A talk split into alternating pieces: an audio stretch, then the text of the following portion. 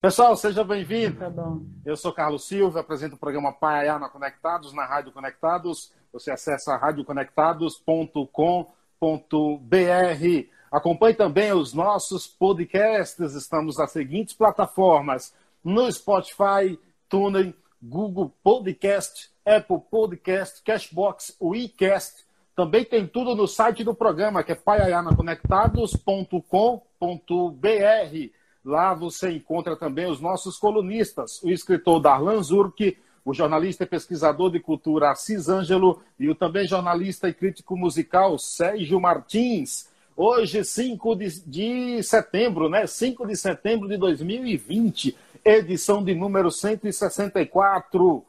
Já passaram por aqui 163 personalidades importantes falando das mais variadas coisas e todas elas importantes. Hoje não é diferente.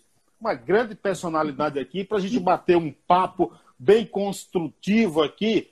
Ela é jornalista formada pela PUC São Paulo, também tem especialização em jornalismo literário e mestrado em gerontologia, também pela PUC, com dissertação sobre o envelhecimento do profissional jornalista.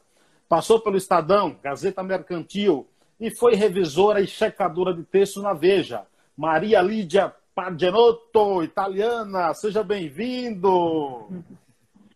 Obrigada, Carlos. Obrigada mesmo. Eu fico feliz aí. Nossa, parabéns pelo teu trabalho, né? Assim, fazer lives com essa persistência não é para qualquer um, né? Eu fico admirada. Acho super bacana você estar tá aí discutindo vários temas. Parabéns mesmo. E fico lisonjeada de estar tá aí com a galera que você está botando só gente bacana na live, nossa, assim, e, eu aqui agora. Mas é todo um prazer, mundo, todo mundo. Eu, eu, eu, acho que todo mundo tem algo a falar. O Eduardo Agra, essa nossa, essa nossa referência aí do basquete, ele diz: boa noite, tudo bem? Por favor, saia da live, pois estou lhe dando uma folga hoje. Abraço, grande Agra.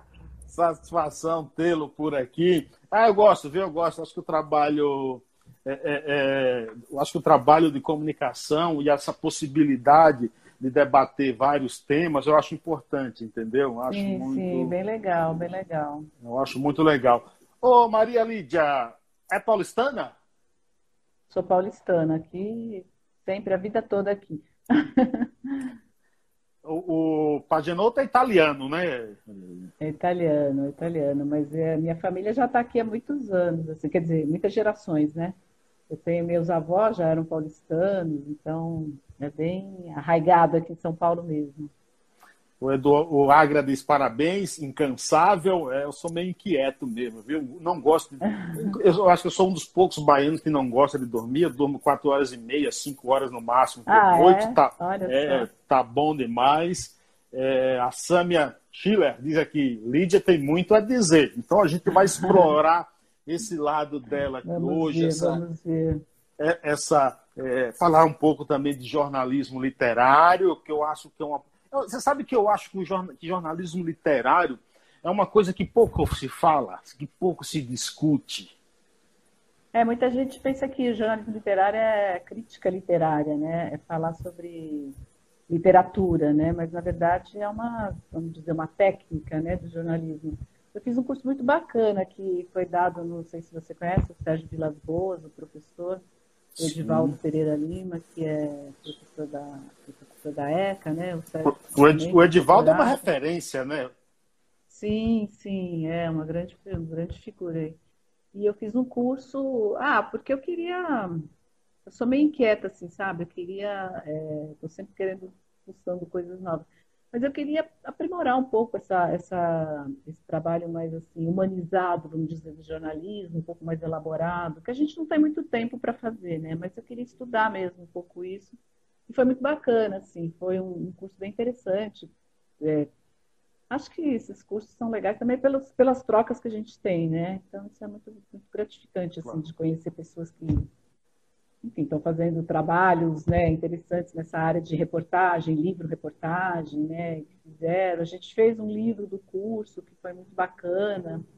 Então, isso é, é, bem instigante, né? Que eu acho que a gente tem que estar sempre se aprimorando, né? O jornalismo eu vejo como uma, uma profissão que a gente tem que estar sempre se aprimorando, procurando, é, indo atrás né, das, das, das novidades, porque acho que é isso que alimenta a gente. Você, por exemplo, aí com as lives, né, e outras pessoas que estão fazendo, é um, uma linguagem nova, né, mas bacana, eu acho que veio para ficar também, né, tem muita coisa legal. É uma nova realidade, né, eu acho que, que é... e o bom é que a internet, a tecnologia possibilita. Eu, é, eu no meu, Exato. quando começou a pandemia, a gente parou de ir para a rádio, ficou, entendeu? E ficou, falou, ah, vamos produzir podcast à distância mesmo, como eu trabalho numa rádio pequena, uma rádio web e tudo não tem muito uhum. recurso, então a gente teve que ficar de casa, não tem jeito. E como eu sou inquieto, como eu disse, eu falei, quer saber, eu vou fazer essas lives. E fui fazendo todos os dias, todos os dias. Minha primeira folga depois foi ontem, entendeu? 160. É, nossa, é, eu vi que ontem você falou que não ia ter, né? Isso. Mas é, eu acho que é interessante porque assim, é, tem um alcance, né? Pessoas que não iriam acessar, né? Eu vejo amigos fazendo curso, amigos fazendo palestras, né? Ou participando de leitura de livro, de, de mil coisas assim, que a gente não faria, né? Porque não tem essa possibilidade. Já mais morando numa cidade como São Paulo, que tudo que você vai fazer, você perde tempo, né? Para se deslocar. Então, eu acho que isso acaba, tem o lado chato de você não ter os encontros pessoais, mas tem a, a, a parte de você encontrar pessoas que você não encontraria Sim. numa outra situação, né? Pessoas que estão longe, em outras cidades, em outros claro. países, né? Então tem um lado bacana. Sim, sim, sim. É, anteontem eu fiz com, com um jornalista de Moçambique. Então, se então, não é essa tecnologia, fiz com, com um americano, Bill, que mora em Paris. É, fiz com outro outro dia de, de, Cabo Verde, entendeu? Então, assim, não é. Essa tecnologia facilita isso, esses, esses encontros. Sim, essa assim. aproximação. Sem né? dúvida, sem dúvida. Agora, Lídia, me diz uma coisa. Quando é que o jornalismo entra na tua vida? Quando é que você decide fazer jornalismo? O que, o que te leva a isso? Então, eu, eu, assim, eu gostava muito de escrever quando eu era novinha, novinha mesmo, assim, né?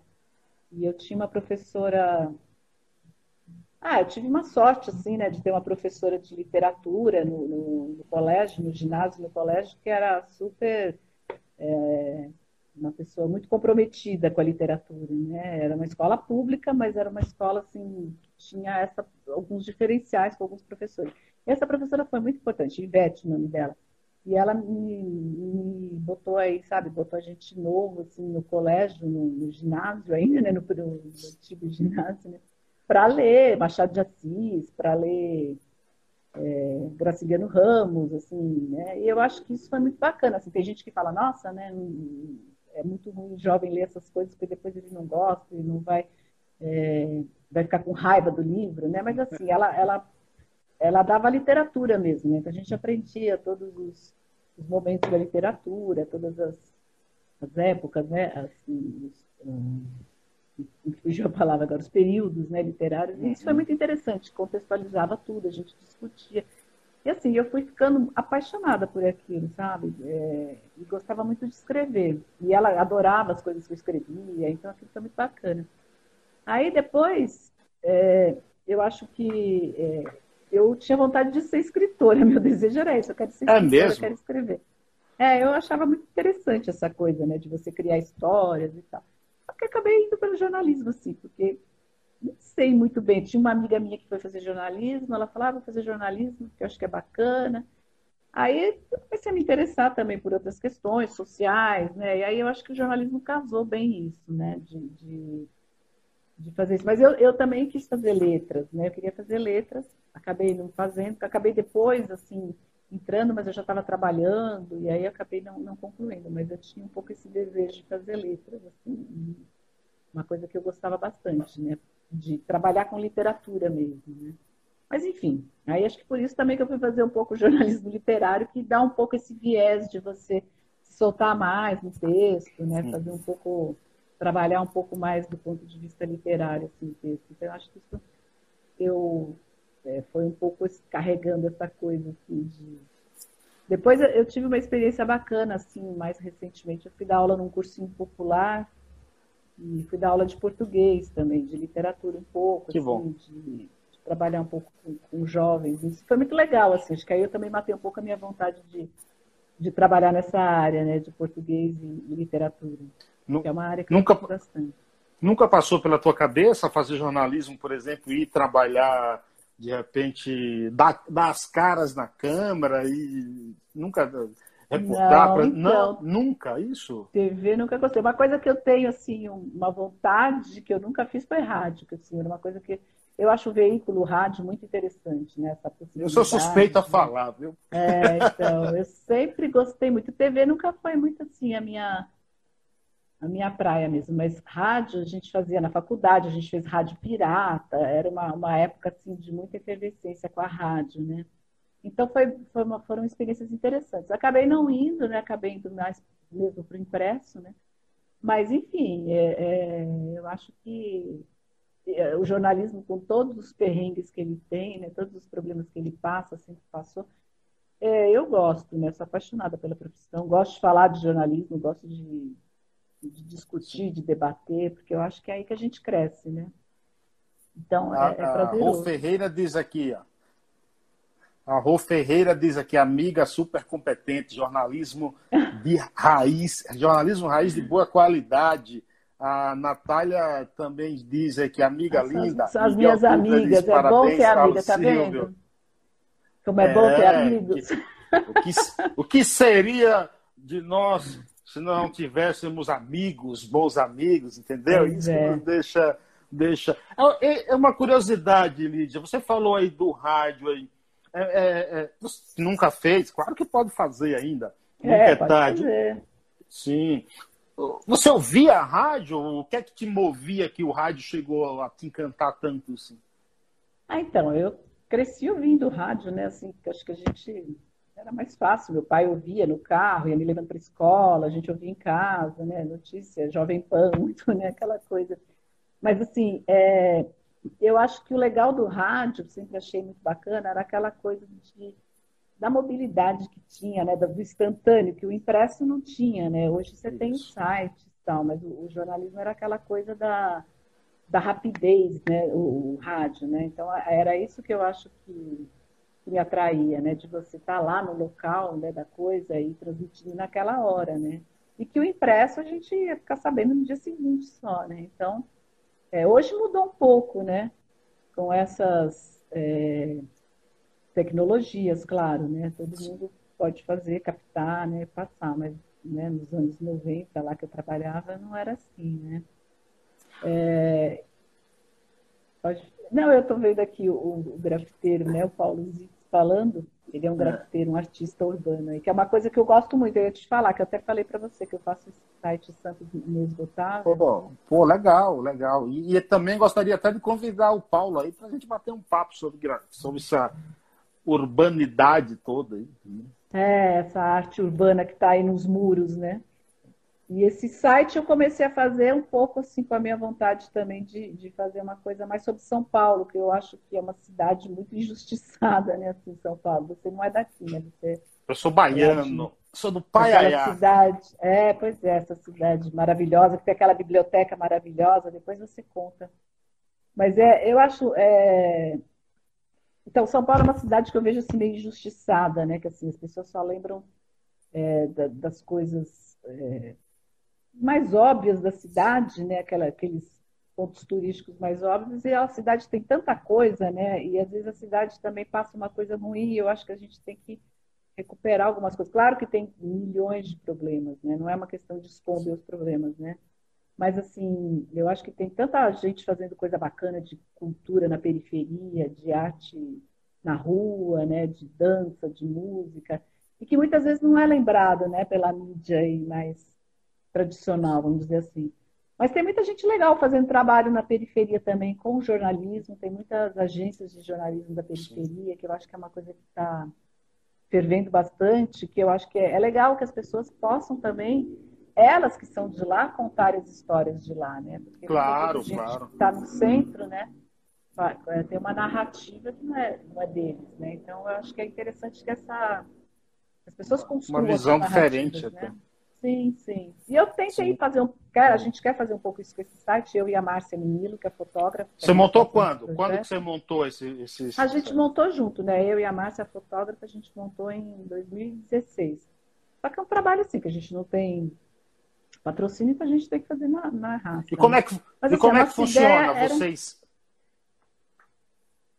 Então, a nossa ideia é realmente ir um pouco além de, desse centro a gente conhece de São Paulo. Onde você mora? Estou no Grajaú. Estou no Grajaú. Ah, no Grajaú, ó, que legal. Já é. mais na quebrada, né? Isso, bacana, então. ok. E tem uma riqueza cultural enorme no Grajaú, né? Como qualquer lugar, né? Mas eu acho que às vezes é, é um pouco esquecido, né? Então a nossa ideia era é, é fazer um trabalho assim de pegar essas coisas menos conhecidas da cidade, né? Por isso que chama Sampa Inesgotável, porque a gente vê a cidade como uma coisa que não se esgota, né? Uhum. Então, é, a gente já foi em alguns lugares da periferia. Então a gente combina, às vezes a gente vê uma pauta, acha bacana, ah, vamos até lá, vamos, né? Então vamos atrás de histórias. A gente foi fazer uma ocupação cultural lá na Zona Leste, lá perto da Coab.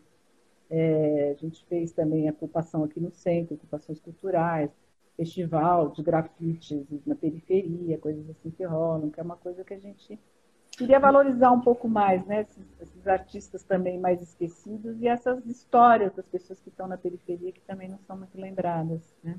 Isso também ele, vocês registram através de, de fotos. É, é, fica um pouco até, entra um pouco até no jornalismo, reportagem fotográfica também, né, Lídia? Sim, sim, é. A Márcia é uma super fotógrafa, ela faz fotos lindíssimas e é, a ideia é trabalhar um pouco com isso também, né? Com, fotografia e texto. Hoje a, é, a, coisa tem que ser rápida, né, Carlos? A gente tem que ser. A linguagem tem que ser muito assim. É, no Instagram, né? Tem que ser claro. curta, né? Claro. Isso. Agora, site a gente pode viajar um pouco mais também, né? Um espaço um pouco mais.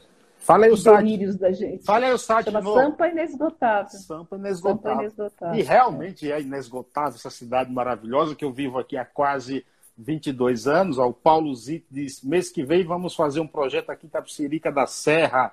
Minha ah, é amiga, é legal, é. é. Mônica Araújo também está lá na Bahia acompanhando a gente. Um grande abraço. Qual é o teu primeiro, tua primeira redação? Por onde você começa no jornalismo? Então, eu te falei, né, que a gente mandei aquele material. Eu comecei trabalhando numa pequena editora, né, com um pessoal bacana, assim, que, que era um professor da PUC que me chamou para trabalhar lá, eu estava estudando ainda. E foi muito legal, foi uma escola bacana, eu trabalhei com Cláudio Weber Abramo, que é o filho do Cláudio Abramo, e foi uma pessoa que também super competente na área, né, dava mil toques e tal, eu era bem jovem, teve outros nomes importantes do jornalismo que passaram por lá. Mas aí eu acabei indo trabalhar, como eu te falei também, trabalhei como revisora, né, na, na Veja. Foi uma experiência um pouco dramática, mas foi boa também, porque eu conheci muita gente bacana e trabalhei como esticadora lá, trabalhava com pessoas, enfim, interessantes, né, do jornalismo, embora também tivessem muitas contradições ali, né, questões políticas, questões é, econômicas ali, né, que a gente sabe como são feitas também as revistas têm um interesse econômico, claro, mas enfim, foi uma escola legal, eu acho também. Muita coisa se aprende como você não quer fazer, né? Eu acho que tudo vale para isso. As experiências também tem esse lado, né? Você Sim. fala, não, vou, não quero fazer, seguir esse modelo, né? E depois eu fui trabalhar na, na, no Estadão, fui convidada por um colega que trabalhava lá, que tinha feito a PUC comigo. E aí ele me chamou para trabalhar lá, o Wagner Barreira, que é um, um grande jornalista também, e ele também está escrevendo livros agora, é uma figura muito interessante. Mas, enfim, a gente também estava começando, ele também já tinha uma certa experiência, mas também estava começando um pouco ali. E foi muito legal, né? Passei na geral do, do Estadão, que era um, o Estadão era uma editoria, era um jornal imenso, né? Com muita gente, muita gente trabalhando, então conheci muita gente, né? Trabalhei com o Júlio Toboni, né? Que você... Sensacional, gente boa demais. É, ele trabalhava na agência, né? Eu trabalhava aqui. A gente, ele sempre fala que a gente fez uma matéria junto. Eu fechei uma matéria dele, uma coisa assim, né? E a gente tem. Ah, no Estadão eu fiquei 10 anos entre Estadão e Jornal da Tarde. Então foi bastante tempo, né? Deu para aprender muita coisa, deu para sofrer bastante, deu para me divertir bastante. E eu fazia matéria. Mas o jornalismo, o jornalismo, é, se ele é um trabalho, o jornalismo ele é um trabalho árduo. É. é. É, por isso que ele é prazeroso? Ah, eu acho que sim, mas para mim o prazer maior acho que está sempre em ouvir as pessoas, sabe? Contar histórias, entrar nas histórias dela. Eu adoro isso. Assim, às vezes eu estou conversando com alguma pessoa e eu até esqueço, né, que eu estou conversando com um amigo e fico meio entrevistando o um amigo. Né? As pessoas falam, agora você está me entrevistando. Eu acho que é um hábito, né, de, de fundo, assim, nas histórias das pessoas, né? Então, eu acho sempre legal, assim. Eu tenho uma tendência para gostar, né, de ouvir muitas histórias. Eu faço muita matéria, ultimamente estou fazendo muita matéria na área de educação, coincidiu que eu estou fazendo nessa área. E eu, eu adoro ouvir as histórias, sabe? Você que da tua cidade que tem aquela biblioteca maravilhosa, né? Eu estava lembrando que eu fiz várias matérias assim viajando é, na área de educação, ia para uns lugares assim no interior, do interior, do interior, e sempre tem uma professora, um professor que faz um trabalho bacana na área de literatura, com é, com livro, né, com pesquisa. Isso que é legal, você contar essas histórias que estão lá que se alguém não vai lá e não dá claro. uma fuçada, essas histórias não claro. estão, né? E essas pessoas não são valorizadas, né? É, você... Então, eu acho que é você fala... interessante. Sim, você falou aí da, da, Na verdade, a minha cidade não é cidade, né? Ainda, entendeu? É, você falou, né? É... é... é, um povoado, é, Paiaiá, município de Nova Açores. O povoado tem apenas 600 moradores na alta temporada. Tá? E, lá, e lá a gente tem a maior biblioteca comunitária do mundo, com 130 mil livros lá. É o nosso, louco, né? é o nosso tesouro, entendeu? Muito legal essa história. Eu achei demais. Eu não conhecia, né? Foi uhum. uma surpresa legal assim, conhecer você, conhecer essa história, porque.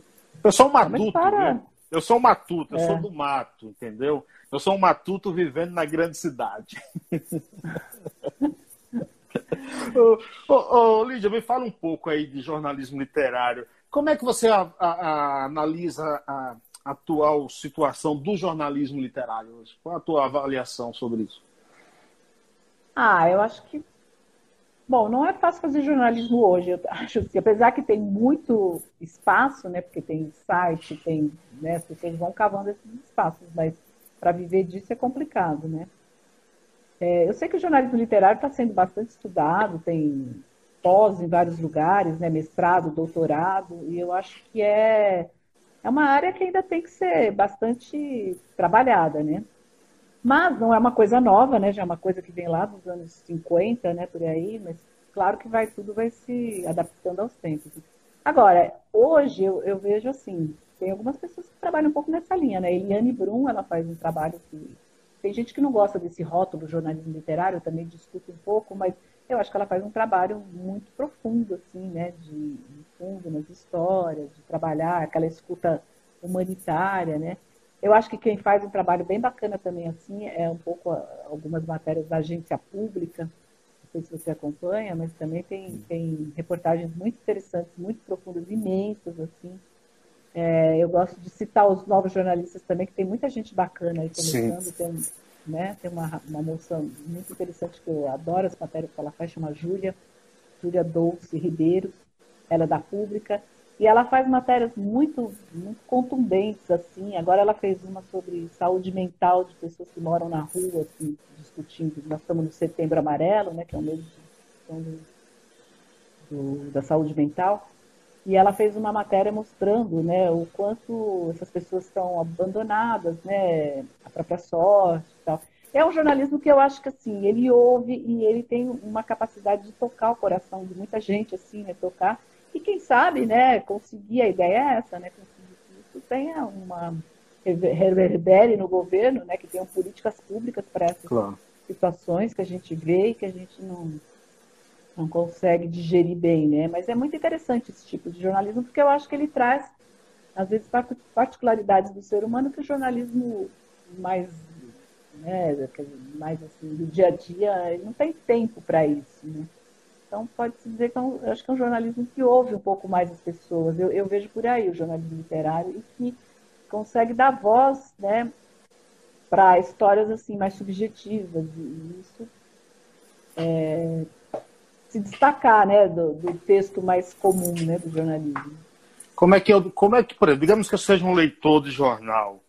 Por ser um leitor de jornal, na minha cabeça é literário aquilo ali, é literatura aquilo ali.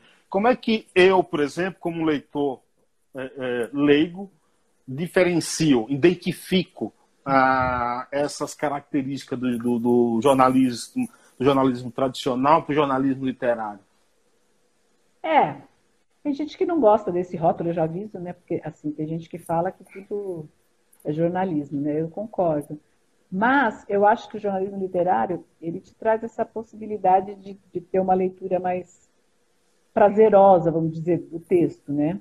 Claro que não dá para fazer, né? Você precisa de espaço para fazer isso, né? Precisa ter um, é, uma, é, um veículo que comporte isso, né? Por exemplo, o Jornal da Tarde, lá nos primórdios, ele fazia isso, né? Assim, sem, sem ter esse nome, né? Sem ter, às vezes, essa clareza de ficar, né? teorizando muito em cima, mas era um jornalismo que dava voz para muitas pessoas, assim, que em outras situações não seriam ouvidas. Por quê? Porque dava mais espaço, ia mais fundo nessa escuta. E o texto era mais elaborado também, né? Tem grandes nomes aí que passaram pelo jornalismo Jornal da Tarde, né? Que, que são pessoas da revista Realidade também, né? Que foi uma época também muito é, rica, assim, né? De, de texto, qualidade de texto. Então, assim, eu acho que o jornalismo ele foi perdendo um pouco isso, né, de trabalhar um pouco mais o texto, de ir mais fundo nas matérias, ouvir mais pessoas, né, o que a gente chama de personagens, né, que estão envolvidos nas histórias, nas reportagens. E eu acho que o jornalismo, para mim, só faz sentido assim, né? Senão fica aquela nota muito burocrática, né? Então, eu, eu vejo que as pessoas é, às vezes não tem paciência para ler um texto grande, né? Eu entendo, né? A vida das pessoas é corrida. Então, é bom que tenha de tudo, né? Mas a, a pessoa, eu vejo que a pessoa, se ela tiver prazer em ler, ela vai gostar de ler um texto assim. A revista Piauí tem muitas matérias assim, né? Estou me correndo agora. Mas é, eu acho que é prazeroso. Então, eu, eu, acho que a pessoa vai diferenciar um pouco pelo prazer de ler, assim, sim, né? das sim, histórias. É uma história bem contada, uma história que tem bastante gente é, que é ouvida, né? Essa é, é a diferença, eu acho. Né? Basicamente uma história bem contada e boa de ler, interessante mesmo que seja um assunto árduo, né? Você falou na revista Realidade aí, eu lembrei do Zé Hamilton Ribeiro, grande pois figura. É, Zé Hamilton Ribeiro. A gente estudou bastante ele no curso de jornalismo, é, porque é uma, uma referência, né? Eu, olha, eu tive, eu tive o prazer de entrevistá-lo, já até na rádio, já, e depois disso também já nos encontramos aí umas duas ou três vezes, inclusive na casa do amigo em comum, Assis Ângelo. É um ser humano é, incrível, assim. E a, na época que ele perdeu a perna no, na guerra do Vietnã, ele foi uhum. capa, né? Da, da, ele trabalhava, sim, sim. ele foi cobrir, a, a, inclusive, a guerra pela revista Realidade, né? É uma pessoa muito ativa, né? Sensacional, Zé Sempre foi ativa, é, grandes produções, maravilhoso o trabalho dele. É, Zé Milton é uma figura assim é, é, é, incrível. Você falou, por exemplo, aí nesse tempo de internet que as pessoas é, têm uma certa preguiça para ler. Você teme que o, o, que o jornalismo. Acho que é informação demais, né? A gente tem informação demais, a gente tem que selecionar, né? Então, preguiça um pouco nesse sentido, né? Sim, claro. Agora você, tempo, né? você teme que isso e esse, esse, esse boom de informações o tempo inteiro é, acabe colando em, colocando em extinção o jornalismo literário, o jornalismo que gosta de contar história? Não, eu acho que tem sempre espaço, tem sempre espaço para isso. É, eu acho que hoje tem espaço para tudo, né, no jornalismo. Eu acho que uma coisa não, não invalida a outra, né? É, sempre tem esse papo, né? Uma coisa vai matar a outra, o rádio vai, a televisão, né? Vai matar o rádio, vai, o cinema vai, vai morrer pelo vídeo, né? Mas não, eu acho que não. acho o rádio nunca vai acaba, morrer. Tá? Acho que tudo vai aliment, sendo alimentado, um, um alimenta o outro, né? Acho que as linguagens se, se alimentam, né? Tem essa, essa capacidade, assim, de, de ah, não sei, de, se complementam. Né, mais, acho que, é, se complementam, se expandem, né? Eu, eu acho que hoje é, é isso, né? A gente está com toda essa tecnologia e tem gente fazendo coisa super bacana em literatura, né? Em livros, você entrevistou o Eduardo Reina, né? Nossa, um cara que tem uma produção, né? Maravilhosa, é um, um jornalista, né? Tem o Gilberto Nascimento, que é um, quero citar aqui, que é um grande amigo meu também, tem, fez um trabalho maravilhoso agora, ficou quatro anos fazendo um livro que é sobre a história do, da Igreja Universal, uma radiografia lá da Igreja Universal, do Edir Macedo, um trabalho muito profundo, assim, né? Então, é, é um jornalismo que, que vai também para para literatura, não para a literatura, né, mas enfim, livro-reportagem para esse tipo de produção, que, que vem daí, né, de textos bem elaborados, de, de apurações profundas, né, que eu acho que isso faz muita falta claro, hoje, claro. né, assim, se a gente ficar só na internet, a gente vai sentir falta disso, só, só no, no dia a dia, né, na internet não, porque a internet tem de tudo, mas é, só no jornalismo diário exatamente. a gente vai sentir falta de um aprofundamento, mas aí tem que buscar, né. A Carla Suíça, tá? Suíça com dois S, é, diz aqui, ó, o podcast, o podcast é o novo rádio, a Beatriz diz aqui, salve Malipa. Malipa é, é como te chamam é carinhosamente? Meu então, meu apelido Malipa veio lá do jornal, do, do Estadão, porque a gente tinha que ter um nome para ser identificado lá no sistema tecnológico da época. Era a nossa identidade, né, lá. E aí o, a pessoa que fez pegou as, ela, ela tinha, fez isso com vários nomes, de pegar o, as sílabas, né, as primeiras sílabas dos nomes. O meu ficou Maria Lígia Pajanotto, ficou Malipa. E pegou, né? As pessoas me chamam assim, eu acho legal.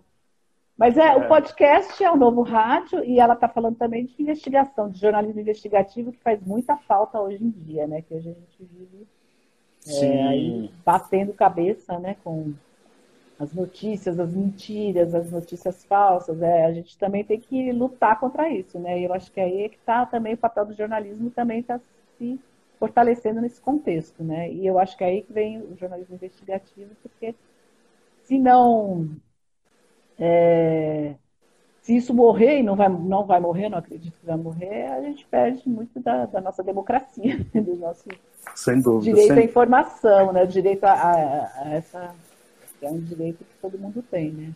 Você falou em, é. você falou em nome aí, aqui em São Paulo me chamam muito de Paiaiá, né? Porque eu falo muito do Paiaiá, tudo, coisa e tal. E o meu nome é Carlos Silvio, né? Então parece nome de cantor brega, né? Carlos Silvio e seus teclados, né? Entendeu? Então Paiaiá, Paiaiá é muito mais bonito, assim, o nome, entendeu? Chamam de Paiaiá, né?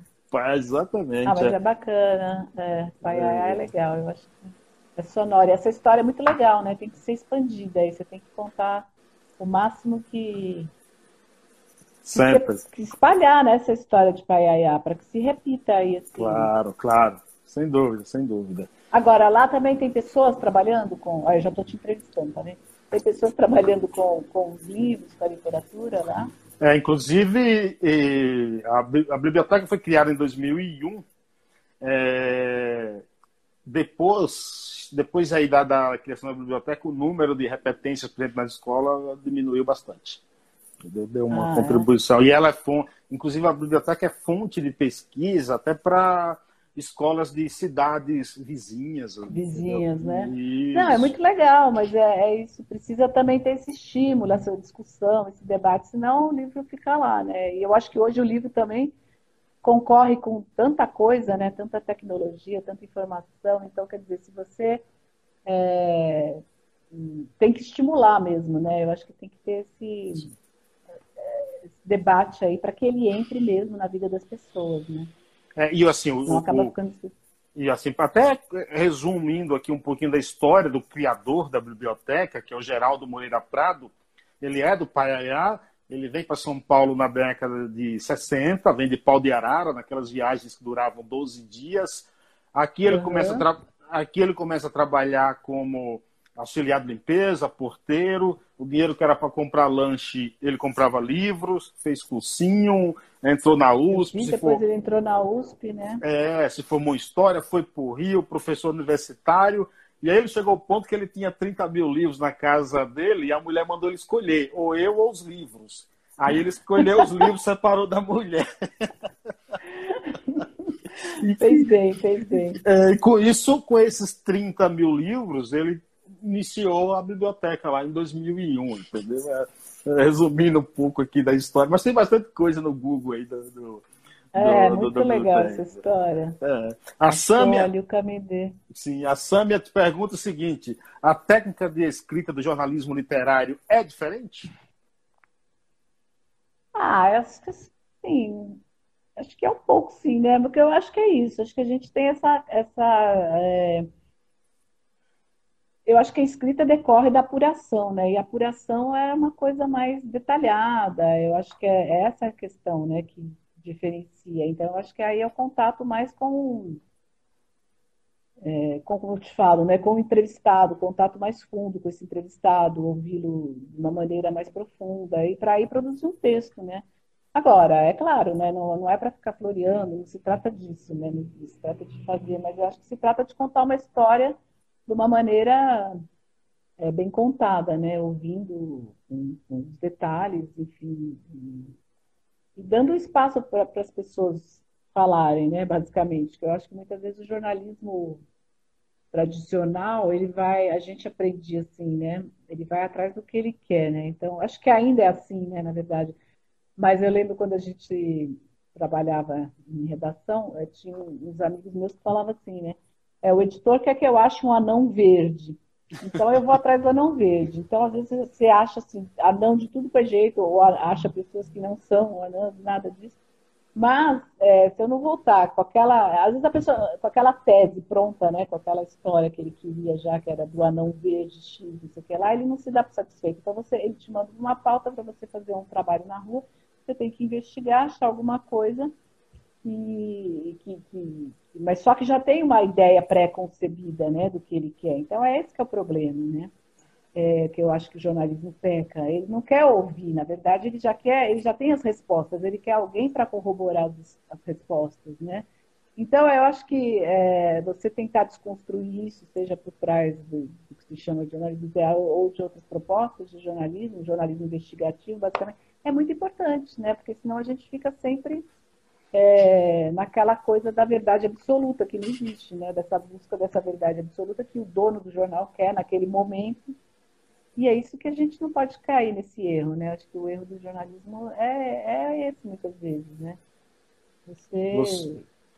já está com essa ideia pronta e manda o repórter para trazer aquela ideia, né? Você não quer que ele traga o que ele, o que ele achou lá, na verdade, né?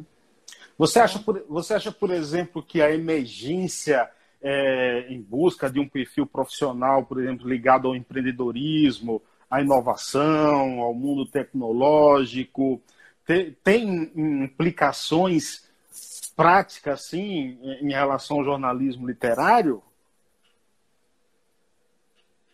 Não, não entendi, não entendi a tua pergunta. Você acha que a tecnologia atrapalha? Não, a busca, por exemplo, de um, de um novo, de um perfil profissional mais ligado, por exemplo, ao empreendedorismo, é, é, a, a, tecnologia, que tudo é mais rápido, isso pode ter implicação? Não, eu acho que isso não, não. Acho que isso é uma outra proposta, né, de se fazer é, jornalismo. São propostas diferentes, como eu falei. Acho que as coisas, elas não, uma coisa não anula a outra, né? É, eu não sei se eu entendi a tua pergunta, mas eu acho assim que, como a gente falou, né? Eu acho que tudo é, existe espaço para tudo, né? Se a pessoa quiser fazer, existe, né? Você tem que cavar né, os espaços hoje, né? Os espaços não estão fáceis para ninguém, né? Mas para o jornalista acho que está mais difícil ainda. Então, você tem que ter boas histórias, você tem que conseguir vender né, essas boas histórias, você tem que achar um lugar para publicar, você tem quem queira ouvir, quem queira ler, né?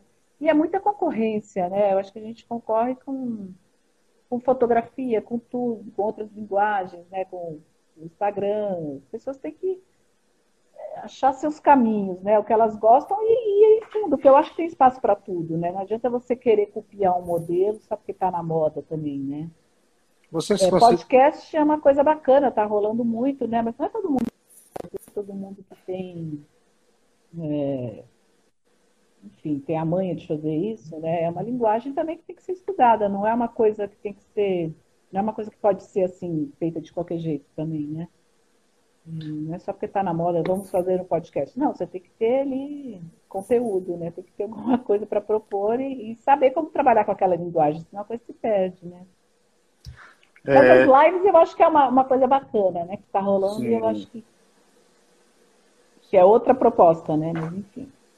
Você, você, você, eu já ouvi de alguns, eu já ouvi algum, de alguns jornalistas que vêm do chamado jornalismo raiz, é, eles se colocam tanto quanto avessos ainda ao mundo tecnológico e tudo. Vocês consideram uma pessoa é, aberta às novas tecnologias e aos novos meios de comunicação? É assim que você se vê? Ah, eu sou aberta, assim, só não, não dou conta, mas sou aberta. Tem que aprender, né? Tem que aprender, mas eu, eu sou aberta, assim. Eu tenho meu, meu é, minhas limitações, porque tecnologia nunca foi muito a minha praia, assim, sabe? Nunca fui muito assim, me sentir à vontade com isso, né? Quando eu comecei no Estadão, era a máquina de escrever. O Estadão estava um pouco atrasado, a Folha já tinha. Fez curso de datilografia? Eu fiz no colégio, imagina, tinha uma aula lá que a gente para digitar. Mas é, a gente fez, é, a gente aprendeu é, o meu trabalho que eu fiz de mestrado fala bastante disso, né? Como foi passada a máquina de escrever para o computador, para os jornalistas mais velhos, tal, né? Depois, logo depois entrou o, o jornalismo, né? Mais digitalizado. Mas eu fico imaginando assim, como é que você vai é, trabalhar é, hoje numa máquina de escrever super louco, né? Como a gente trabalhava. A gente, a gente, trabalhava sem Google, a gente trabalhava na máquina de escrever. Entendeu? É, era muito louco. Você para para pensar, você fala, nossa, como é que eu fazia jornalismo assim, né? Mas a gente fazia, né? Mas era e outros fizeram muito mais antes que, que, que eu, né? É... Imagino. É, mas eu conversei, eu, eu conversei com, com Silvio Lancelotti, ele contando quando ele estava na Itália, que precisava mandar. Era uma loucura o negócio. Você vê o mundo de hoje que num clique você envia o que você quiser, né? Totalmente, é... totalmente diferente. Eu passei os, passava os perrengues tentando mandar matéria também, mandar foto às vezes, né? Por muitas fotos a gente mandava por fax, né? Nem sei como é que era, por telefone, né? Linha do telefone, tinha que Telegrama. É, era uma coisa muito louca, assim, que eu nem sei. Hoje eu falo, nossa, como é que a gente fazia, né? Mas a gente fazia, né? Com muitas matérias no orelhão, assim, cheguei a fazer várias vezes, assim. Tem que passar a matéria. Então pegava, assim, escrevia no papelzinho, né? E digitava para alguém do outro lado da lá na redação, mas ligava do orelhão, né? A gente não tinha celular. ligava do orelhão e passava, né? Quando surgiu Na o BIP, hora. a gente achava um avanço tecnológico maravilhoso. É, muita coisa, né? É bem interessante. Esse Miguel, processo a gente vê, né? Sim, Miguel Dutra disse que eu tenho que fazer um livro. Não, eu não tenho competência para isso, não. É, a Carla diz assim: 30 mil livros em casa, até eu ia embora aqui, ó. É... Largava tudo, né? É, exatamente, entendeu? Ela diz que eu achava que era um, um contato mais próximo ao, ao eu lírico do jornalismo. É, deixa eu ver se tem mais aqui alguma coisa. Carla. Pam, pam, pam, pam. Ah, minhas amigas. Minhas amigas são umas fofas. É, Carla diz assim: sem Google, cara, como é que era possível a vida? Não eu... é? A gente tinha um arquivo, né? Tinha arquivo no, no jornal que era. É, era uma seção enorme, né, de, de, uma biblioteca, lá, sei lá como é que a gente chama isso, um arquivo mesmo, né, de material, de, de xerox, de pastas, de coisas. Então você precisava pesquisar sobre um assunto X lá, né, sei lá, né, matérias que eu fazia, às vezes de sustentabilidade, estava começando naquela área, não sabia nada, né, de, de meio ambiente. Então ia lá e me dá tudo que tem sobre meio ambiente. Então o rapaz do arquivo vinha com uma pilha de coisa, né? Trazia lá para você, você ficava lá tendo que ser, tinha que ser rápido, né? Porque a gente tinha horário para fechar, né? Jornal diário era aquela coisa, né? Então, eu acho isso legal, né? Muito legal, mas hoje você fala, meu, como é que a gente fazia, né? Realmente. Você sabe, você sabe, Lídia, que uma vez a pessoa estava conversando comigo, e a pessoa é daqui de São Paulo, colega de, de trabalho até. Ai, quando falta energia, mas eu fico louco, eu fico desesperado. Aí eu contei para ele um pouquinho da minha vida, até porque eu, por exemplo, até 21 anos e meio, eu não tive luz elétrica, não tive água encanada. Eu vim assistir televisão após essa idade, quando eu chego aqui em São Paulo. Eu, eu dormi, eu dormi em rede até é, é, esse, esse, essa idade tudo. E eu falando para ele, ó, cara, eu já tô habituado, porque eu sempre vivi na luz do candeeiro, lá no meio do mato, entendeu? É. Então, para mim, é, é, é tranquilo. Ali, deixa eu te perguntar uma coisa, ainda falando sobre jornalismo literário. Você considera um livro lançado há algum tempo, em 1902, Os Sertões, de Euclides da Cunha, um exemplo assim de jornalismo literário, o maior exemplo? Ah, é sim, né? Eu acho que é. A gente estudou um pouco isso também, né? É um livro emblemático aí, né? Eu acho que. É... Ah, acho que todo jornalista aí tem que ler, estudar. Eu lembro que, olha, esses sertões, foi aquela minha professora de literatura que eu falei, né? Hum. Para você que eu estava falando do colégio, a gente leu lá, trabalhou um pouco sobre essa temática, né? E depois eu fui ler, muito depois, mais velha, e, e aí eu acho que é isso, né? Você tem essa, essa, esse contato, tive esse contato lá novinha com, com essa obra, depois você vai ver sobre outro aspecto, né? Você vai aprender um pouco dessa história, de, de como se contar uma história, né? Uma pessoa pioneira ali, né? Nessa, nessa, nessa, nesse trabalho aí de, de, de da Cunha, mas enfim.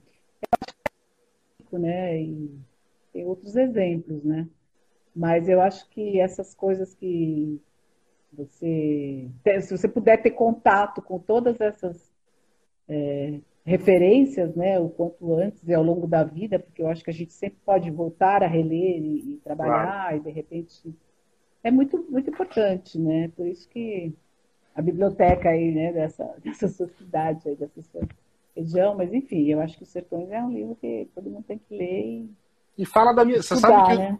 os sertões, os sertões fala lá da minha região. É, lá também, de Canudos, né? né? Canudos, é de lá, é. né? E fala também. É, ali na região nossa, ali, entendeu? É lá da, fala... cidade é lá, né? É. é. naquela região. Nós estamos ali, próximo, né? Inclusive, o livro cita a, a, a Paiaiá, que é município de Nova Açores, mas nessa época Nova Açores se chamava Natuba. E o livro cita Natuba também, que foi também uma região onde Antônio Conselheiro passou, andou muito pelaquela região. Então o livro, o livro tem aquilo ali. E ultimamente eu... Olha que legal. E aí teve um, eu imagino, né, o que é viver numa cidade que tem essa essa história, né? Ou, ou, enfim, nascer lá ou viver, deve ser impactante, né? Você, sim, aquilo sim. faz muito parte de você, né? Claro, sim, é muito, muito. É, é, eu acho que assim, quando eu li esse livro, por exemplo, Sertões. É, é comovente, é, né? É, e você se sente dentro, né, da história, né, fazendo parte de tudo aquilo ali, né? Acho que isso é mais é, é importante. É e, importante. Além desse projeto do site aí que você falou, o que é que você anda mais fazendo? O que é que você anda aprontando a mais? Ah, não, não, aí é a vida corriqueira mesmo para trabalhar. e conseguir pagar as contas, que não é fácil, né?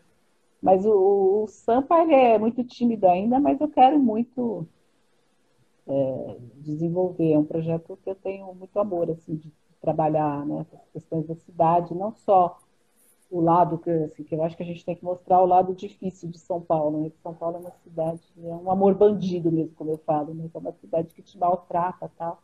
Mas eu tenho assim, não é que eu adoro São Paulo, que eu acho tudo maravilhoso, não é isso. É que eu acho que a gente tem que descobrir coisas interessantes. Numa cidade tão grande é impossível. É, eu acho assim, eu fico meio é, irritada, vamos dizer, da, assim, da, gente só mostrar coisas né, da Vila Madalena, da Avenida Paulista, de Pinheiros. É, é. Um mundinho ali, né? É, entendeu? Isso me, me deixa um pouco chateado. Assim. Eu falo, nossa, é uma cidade enorme, né? As pessoas é, na verdade, é muito difícil deslocar em São Paulo também, né? Mas se você claro. faz esse deslocamento, consegue fazer, é muito, muito interessante. Você vai descobrir coisas assim riquíssimas, né? Uma cultura enorme, maravilhosa aí na periferia, enfim. Então, eu acho que a gente tem que, que abrir nossa cabeça um pouco por aí, né? De... Eu, como jornalista, tenho esse projeto, não é que todo mundo tem que fazer, mas assim, é uma coisa que eu curto e que encontrei uma parceira, enfim, que, que reverbera aí comigo nessa essas questões, né? Então a gente é legal, porque aí você começa a fuçar e achar coisas interessantes, histórias que se você ficar fechado num mundinho, numa cidade né, do tamanho de São Paulo, você perde muito, né? A, a, então, olha, a Carla Suíça está me ajudando aqui, ó. Ela, a, a, ajudando a formular a pergunta. Além, além de ser diva, o que você tem feito? Além de ser diva? além de ser diva.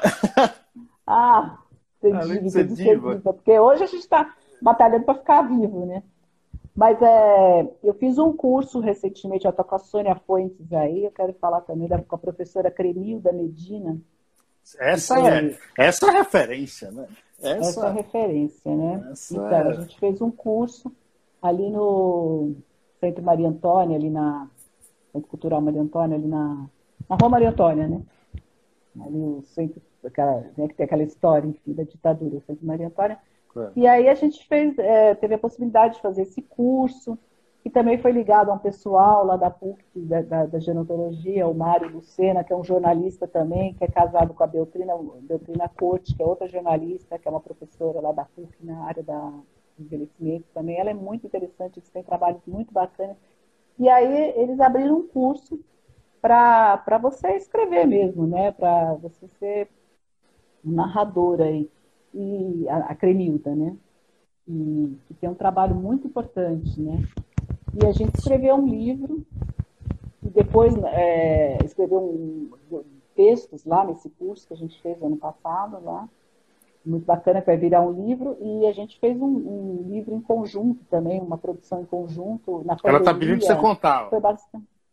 A Sônia contando, é.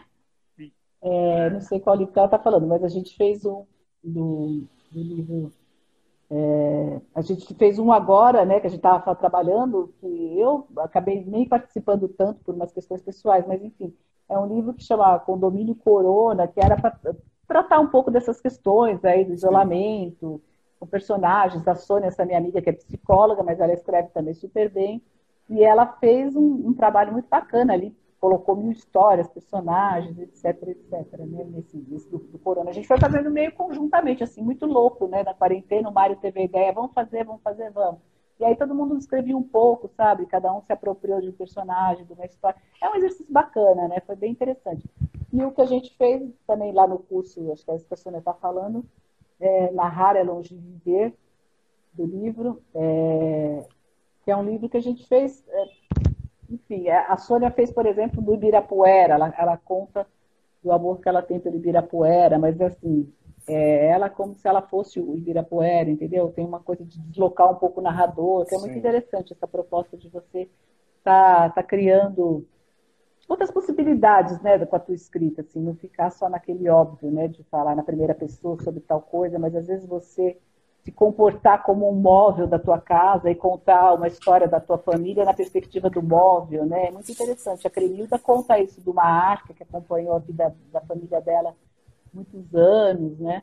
Então é muito legal isso tudo, oh, né? a, caca, a, tá vendo? Minha, minha, minha parceira de entrevista aqui, a Carla, ela está dizendo o seguinte: como assim tem um livro que eu não sei? Não, é um livro que a gente fez no curso, né? Um livro informal, assim, com vários autores, uma produção coletiva, né? Eu fiz um de uma praça, a Sônia está falando, que é legal também, que era uma praça, é uma praça que tem ali no centro de São Paulo, chama Praça Chão de Giz. Ali no, no território treta, como eu falo, né? Na Cracolândia, ali naquela Sim. área bem destruída, esquecida. E tinha um rapaz, um cara, um, um morador da praça, que era uma pessoa em situação de rua, ele se apropriou daquele espaço, Alexandre, e ele criou um jardim, lá a história dele, dele é maravilhosa. Infelizmente, ele faleceu aí recentemente, jovem, né, 40 e poucos anos. E... Mas ele se apropriou da praça, é, restaurou a praça, aí as pessoas começaram um pouco a ajudar. Ele morava na praça e ele quis é, cuidar da praça. Então ele plantou, ele fez horta. E aí a praça virou um lugar assim, super atraente ali, né? No meio da, da, da Duque de Caxias ali. Que legal. E, e, e, chamou várias pessoas, né? Assim, chamou a atenção de várias pessoas. E eu fiz um texto sobre essa praça, para esse livro. Eu né? quero, manda, eu quero depois ler eu mando esse texto. texto para você ver. É, que é bem legal, assim. É, enfim, é, são coisas que eu acho que são interessantes, né? Para quem trabalha com escrita, a gente tem que estar tá fuçando, tem que estar tá olhando essas possibilidades, né? E tem muita coisa legal acontecendo, né? E, cursos aí, eu fiz um curso agora há pouco também, uma moça de poesia, um curso. Então, acho que assim, você faz cursos curtos e, que te enriquecem profissionalmente. Sim, né? sim, sim. Para quem trabalha com escrita. Maria Lídia Padgeroto, gostaria de te agradecer pela. Ah, eu que agradeço, viu? Você por, ter por ter disponibilizado esse tempo de a gente trocar essas ideias aqui nessa noite de sábado. Muito obrigado, viu, querida? Ah, obrigada a você, parabéns pelo trabalho que você faz aí. Eu acho que toda a força aí para fortalecer a tua, tua proposta, muito bacana aí de, de trazer sempre debates novos, né? Acho que isso é super enriquecedor. Você vai ouvindo histórias, tá? Eu adoro, né? Então, muito legal. agradeço muito o convite e a audiência dos meus amigos queridos. Muito obrigado, obrigado ao Igor, tá Igor França, a minha parceira de entrevista aqui, Carla. Carla também. Suíça, que é uma figura é. muito interessante. Suíça com dois S. Suíça com dois é. S, tá, pessoal? Google Oliveira entrou aqui, o escritor. É, o escritor da, é, o escritor Marcelo Torres em Brasília também acompanhando a gente. Obrigado, querida. Satisfação. Obrigado Obrigada, a todos. viu? Prazer você. Um abração. Tchau. Obrigado. Valeu, gente. Até uma próxima. Um abraço. Tchau, tchau. Mais podcasts como este você encontra no site da Rádio Conectados, radioconectados.com.br ou no seu aplicativo de podcast favorito.